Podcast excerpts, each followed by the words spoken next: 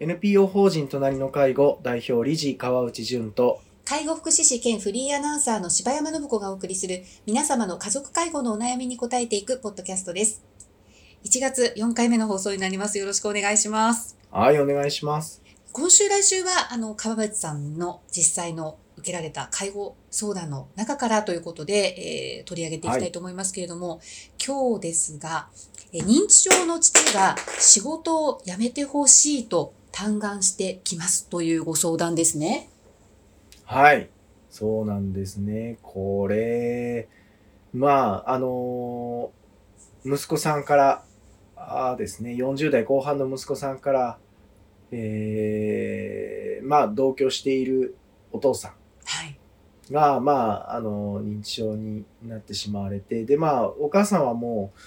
う、うん数年前にご逝去されて、はい。で、まあ、そういう、う一人暮らしのお父様を引き取って、えー息子さんが一生懸命、あのまあ、介護もしながら、仕事もしながらってやってきていると。で、そんな日々の中で、まあ、最近こうテレワークもできて、お父さんと息子さん顔を合わせる機会が、まあ、たくさんあって、で、自宅でこう、テレワークをしている中で、ある日、こんな風に、えー言われ始め、まあ、繰り返し、とにかくもうやめてほしいと。で自分の世話をしてくれと。おいうことなんですね。自分のおサポートしてくれと。おいうことをお父さんが繰り返しおっしゃると。で、まあこれね、息子さんからしたら、まあ苦しいですよね。当たり前ですけど。自分を育ててくれた父親が、こう、頼み込んでくると。しかもその内容が仕事を辞めてくれと。いやいやいやと。で、はい。私あの、そこから、えーこのね、相談してきた息子さんに対して、じゃあお父様って、えー仕事を辞めてサポートしてほしいっておっしゃるけれども、それ具体的にどんなことをしてほしいってなんかおっしゃってるんですっていうふうに聞いていくと、いや、はい。それ実はその、まあ、息子さんもちゃんとお父様と会話してらっしゃってて、えじゃあ自分が辞めたら、うんあーお父さんに何をしたらいいんだろうって言うと、うん。いや、とにかく近くにいてくれたらいいんだよ、それで。うん。いう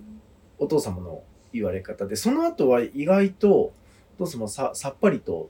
特にこの話題を続けることなく、まあまたでも、うん時間が経つとこの話を繰り返されるっていうことはあるんですけど、で、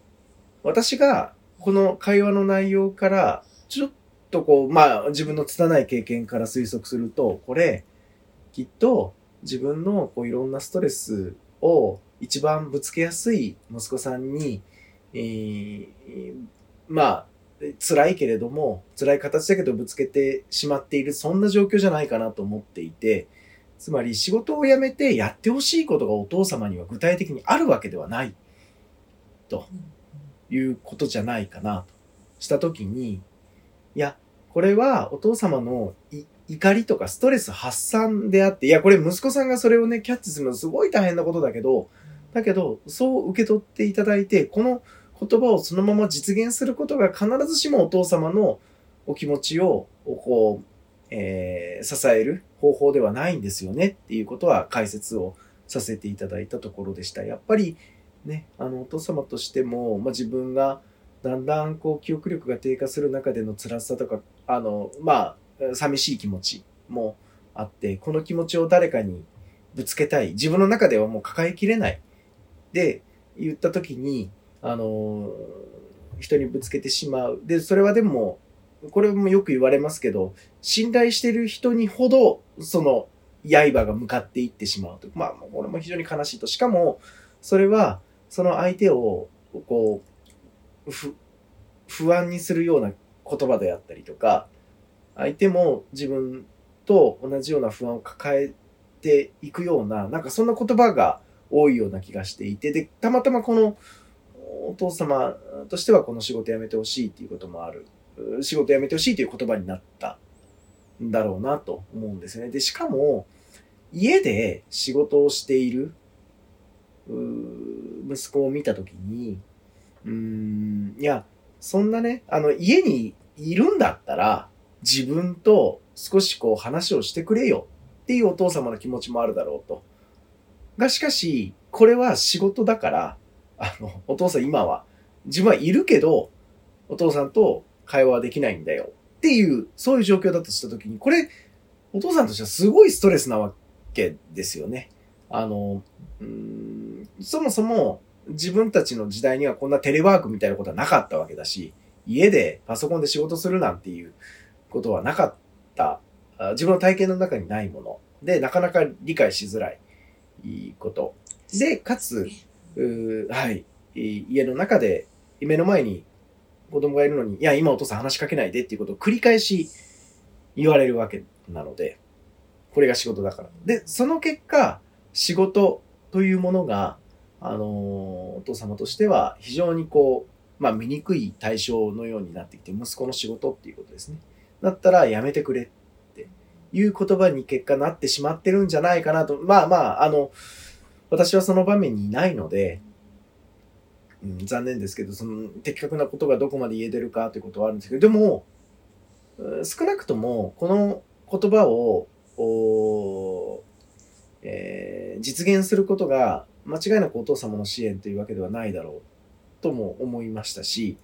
えー経済的により厳しくなることとお父様との接触の頻度が高まってまたお父様としてはいろんなあの仕事を辞めてもらうことがあのお父様にとっての解決策ではないので、ですよね。その根本に何かあるっていうことですよねがあるはずなんです。おっしゃる通りそうなんです。だかから、そこをお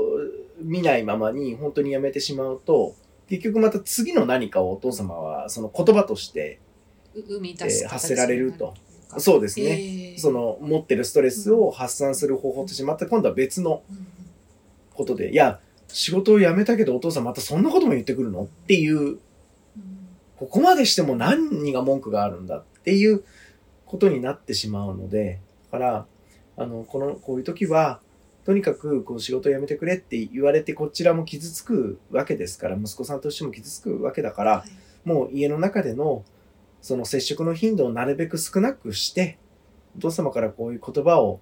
お言われる回数をどれだけ減らせるかと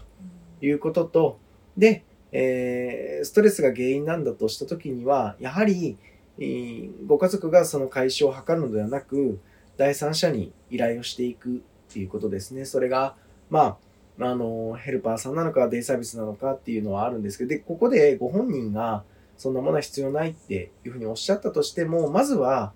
私はご家族でない方が、あの、ちゃんとした知識を持ってる人間として、えー関わって